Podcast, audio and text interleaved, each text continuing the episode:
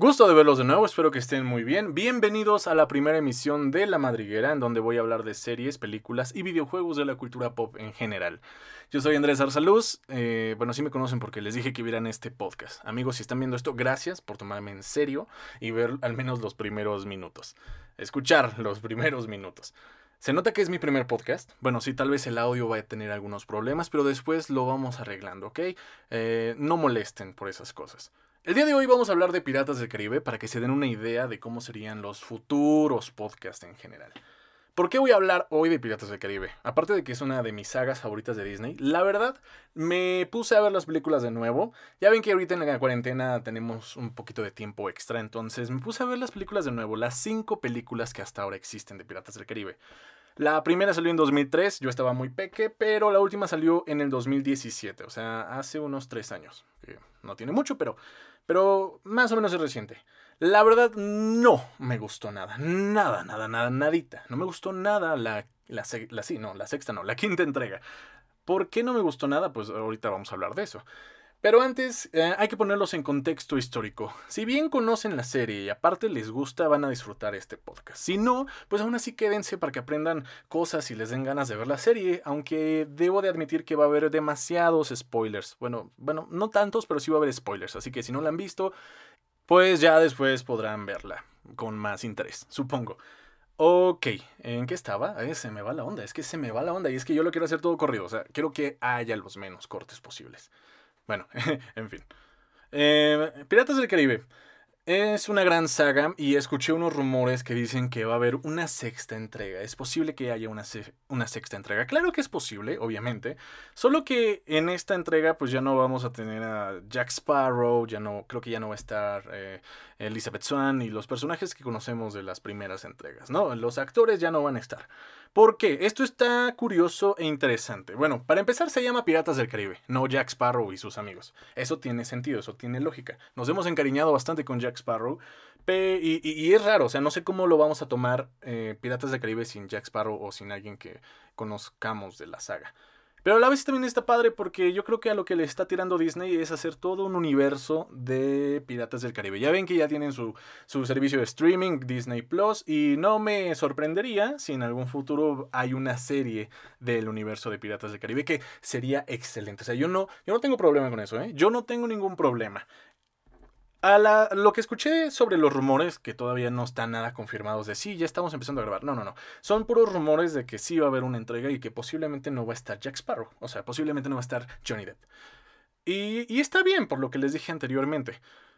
Pero espero que esta vez sí la hagan bien. Fuera de eso, fuera de la entrega sexta, que todavía no sabemos nada, que son puros rumores, pero que lo único que da, los únicos indicios que tenemos y las teorías son que puede haber un universo de Piratas del Caribe. Ya sé que esto suena mucho Marvel, pero estaría muy chido. Estaría muy chido ver más piratas eh, protagonizando historias maravillosas, contando leyendas de los mares que Piratas del Caribe también nos ha contado. Bueno, ya vamos a empezar con esto. Ah, no solo me voy a quejar de las 5, que la verdad no me gustó, sino que voy a hacer unas que otras aportaciones, eh, en mi opinión, sobre por qué es una gran, gran saga y por qué tienen que ver Piratas del Caribe. Bueno, empezando un poco con el contexto histórico. Estamos en el siglo XVII-XVIII, ¿no? Más o menos.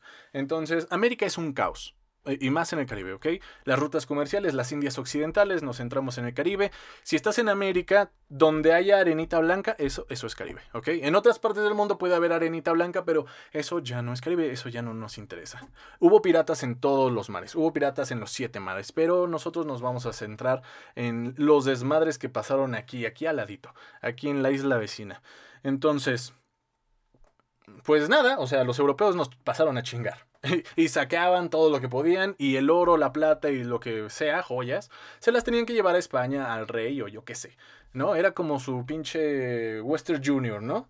Lo mandaban o yo qué sé. Entonces, eh, pues no había tecnología, amigos, no, no era como que ten mi oro y ya te llegó en Europa en menos de 24 horas. No, no, no. Aquí tenían que pasar todo el Atlántico y era un desmadre porque había gente mala que pues les quitaba lo que ellos ya habían robado. No sé si aquí aplica ladrón, roba ladrón, 100 años de perdón. Pero pues se hizo leyenda, se hizo cultura y todo mundo hemos conocido un poco de eso, de eso del piratas.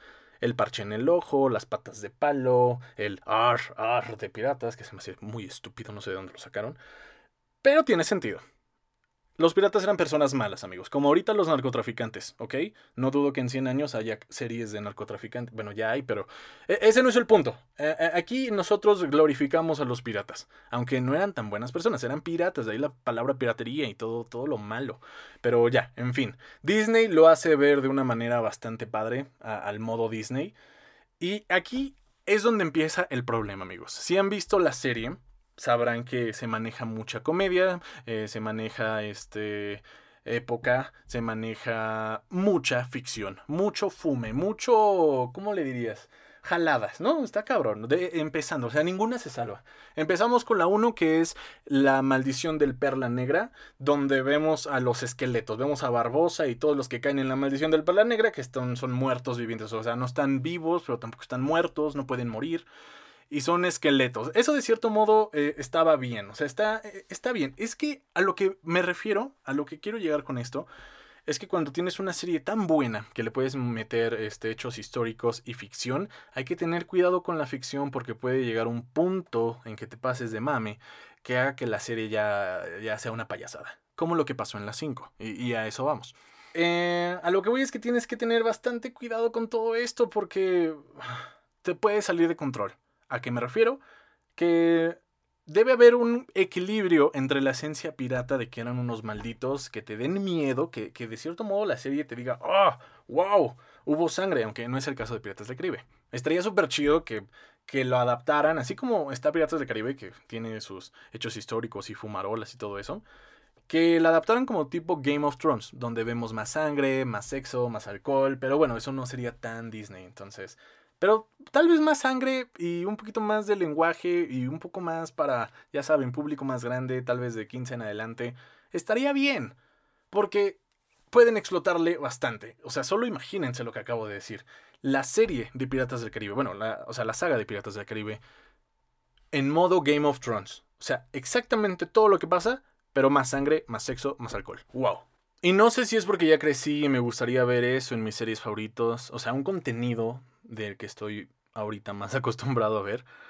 Pero bueno, también igual y se arruinaría mucho. Igual y después puede haber una saga del universo de Piratas del Caribe con un poco de más escenas, ya saben, estilo Game of Thrones. Eso estaría muy padre.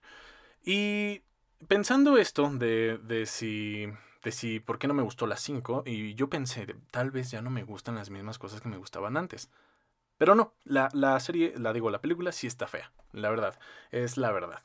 Porque yo pensé que, digo, fue culpa del director. Yo dije, puta, ¿por qué no la hizo el mismo director, güey? Si iba tan bien. Pero no, la 4 me gustó y la 4 fue diferente al director que hizo las tres primeras entregas. Entonces, ese no fue el caso. Bueno, sí, o sea, el director tiene que ver, pero tal vez eso no haya sido tanto el caso para echarle la culpa.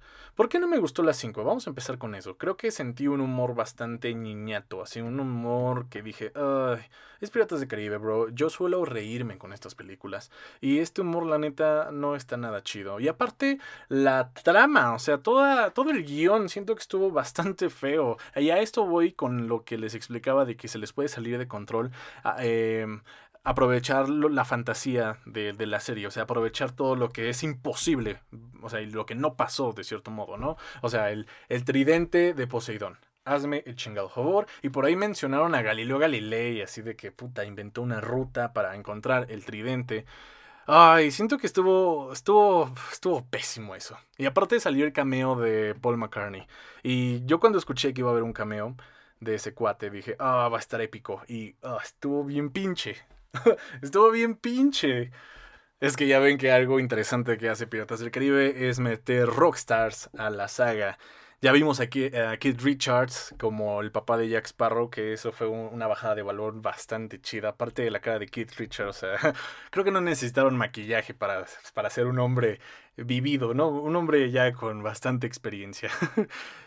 y cuando escuché lo del cameo de Paul McCartney, pues ya, ya o sea, estuvo, estuvo feo. La neta, estuvo feo. ¿Por qué nomás no me gustó la 5? Eh, la verdad, em, siento que fue para darle más un origen a Jack Sparrow, a la historia de Jack Sparrow. Porque no sé si a ustedes también les pasó que andaban en la pendeja y durante todo el tiempo que, salió Piratas del Caribe hasta 2017 que vieron las 5, se dieron cuenta que Sparrow significa gorrión. Ahí fue cuando me sentí bien pendejo, güey. Sparrow significa gorrión y ahí fue cuando entendí un chingo de cosas. el tatuaje que tiene Jack Sparrow, que es, pensé que era una paloma, no, es un gorrión. Ay, ay, ay, ay, sí. Bueno, eso, eso fue lo único, lo único bueno que saqué de la película, que dije, o sea, Sparrow significa gorrión. Pero ya, eso solo me, me hace ver más estúpido a mí. No hablemos de eso. Claro, nos explicaron el origen de Jack Sparrow y cómo fue que se ganó todos esos amuletos que lleva consigo a cada rato, ¿no? O sea, siempre los lleva consigo lo que se pone. La verdad no, nos explican bien qué es, pero parece como un hueso, lo que usa en su cabello, el paliacate y todo eso. Eh, fue más como explicarnos el origen de la leyenda y, y, también otra cosa que nos da la película es la muerte de Barbosa, que eso, oh, o sea, sí, sí sentí feo, porque Barbosa es de mis personajes favoritos.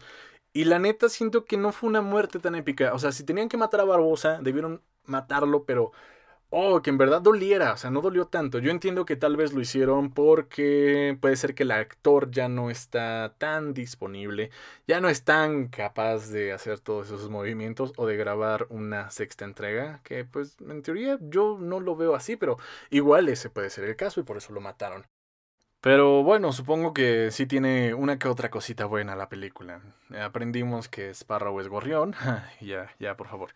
Y pues vimos la despedida de la saga ah, de un gran personaje que fue Barbosa. Obviamente también hablamos sobre bueno, la película también trató sobre una continuación de las tres primeras entregas, que es sobre el hijo de Will Turner y Elizabeth Swan, ya muy crecidito, intentando salvar a su padre de la maldición del holandés errante. Ya ven que es una maldición que el capitán no puede pisar tierra y aparte tiene que pasar todas las almas que murieron en el mar, las tiene que pasar al otro lado y cada 10 años podría tocar tierra si respeta esa cosa. Pero yo siento que a todos al final se les va la onda y les vale madres. Ya, ya ven que Will Turner ya se estaba convirtiendo y estaba teniendo fauna marina, fauna y flora marina en todo su cuerpo, porque con eso de que se hunden y se mantienen en el agua y pueden respirar y son inmortales, o sea, tiene un punto a su favor, el güey es inmortal. Pero no puede pisar tierra, no puede ver a su amorcito. y su hijo eh, hace todo este viaje para encontrar el tridente de Poseidón y poder romper la maldición de el holandés errante. Órale, ahorita que lo pienso, sí estuvo chida la 5, pero no, lo bajaron muy mal. O entiendo que tal vez el concepto estuvo chido, tal vez el guion estuvo bien. Me estoy retractando ahorita mismo, porque ahorita que lo pienso digo, wow, estuvo chido. Le dieron una continuación a las tres primeras entregas, pero oh, no, lo hicieron mal. Lo hicieron mal, por eso estoy haciendo este podcast. En fin, fuera de que me decepcionó un poco la 5 por eso y por su humor barato. Debemos decir que también tiene cosas muy chidas, por lo cual la quieren convertir en un universo de piratas del Caribe.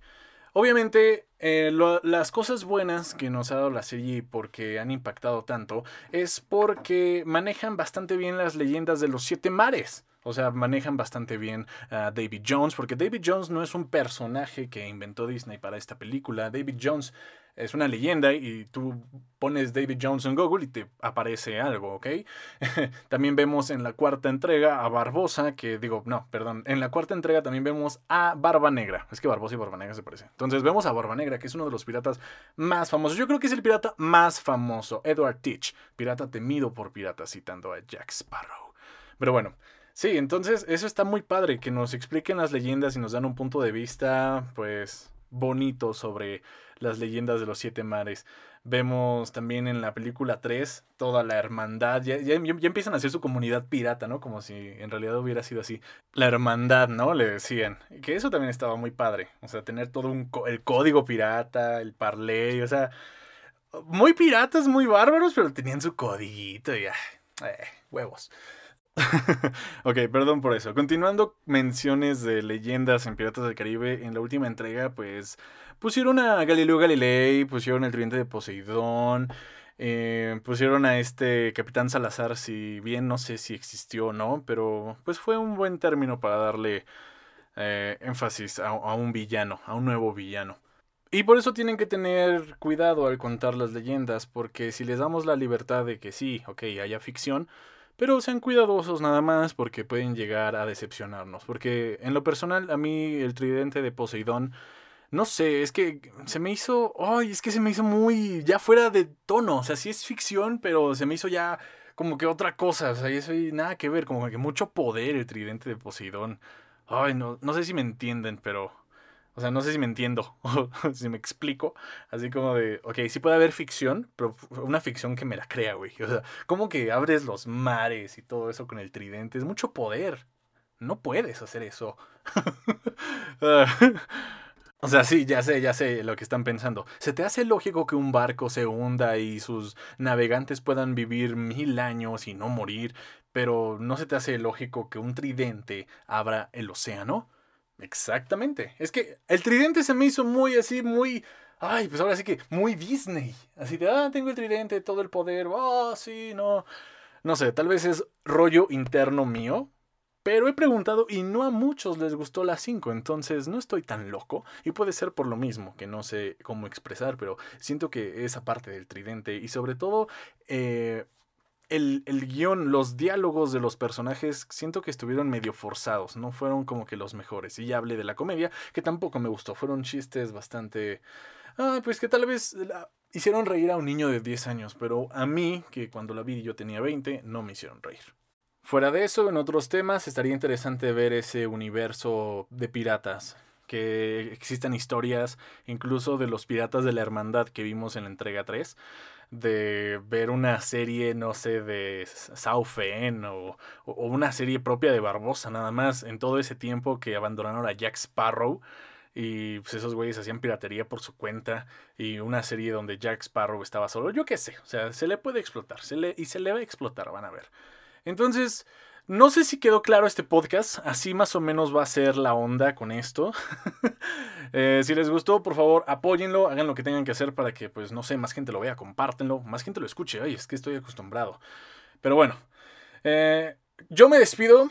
Esto fue La Madriguera, donde hablamos de series, películas y videojuegos de la cultura pop y en general. Tal vez el próximo podcast, no sé de lo que será tal vez de algo que me llame la atención, de algo que me haga ruido y podamos eh, hablar aquí y crear una conversación. Así que muchas gracias por haber escuchado. Si son nuevos y por arte del destino les llegó este podcast y llegaron a esta parte, yo soy Andrés Arsaluz. Pueden seguirme también en las redes sociales, arroba Andrés Arsaluz, en, en Instagram, Twitter y TikTok.